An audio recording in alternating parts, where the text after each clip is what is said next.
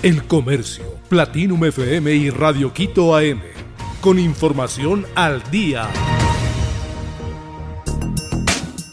Vicepresidente Alfredo Borrero liderará acciones de preparación frente al fenómeno de El Niño.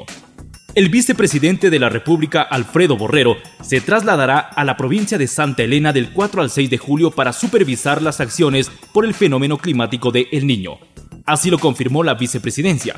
Borrero dará cumplimiento al decreto ejecutivo 784.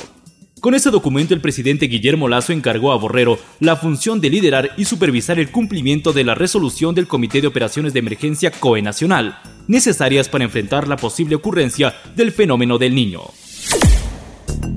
Segundo periodo de educación superior en el 2023 se iniciará el 17 de julio.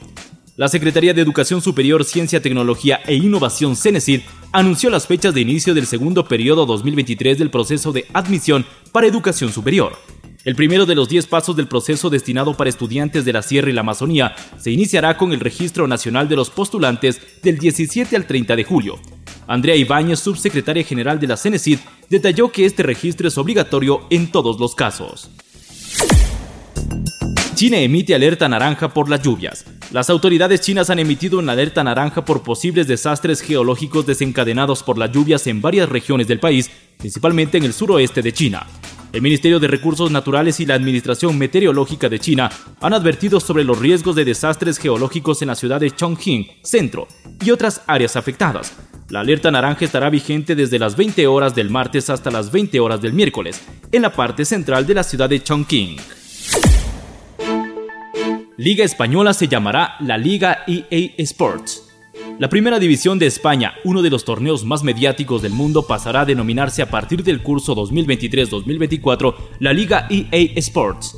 El cambio de nombre de la principal liga de fútbol de España se da tras el acuerdo alcanzado entre la liga y la empresa de videojuegos Electronic Arts, mientras que la segunda división se llamará la Liga Hypermotion un revolucionario nombre para la segunda categoría del fútbol español que responde a la tecnología que utiliza EA Sports para hacer que la experiencia de los usuarios de sus videojuegos sean más realistas, destaca la liga.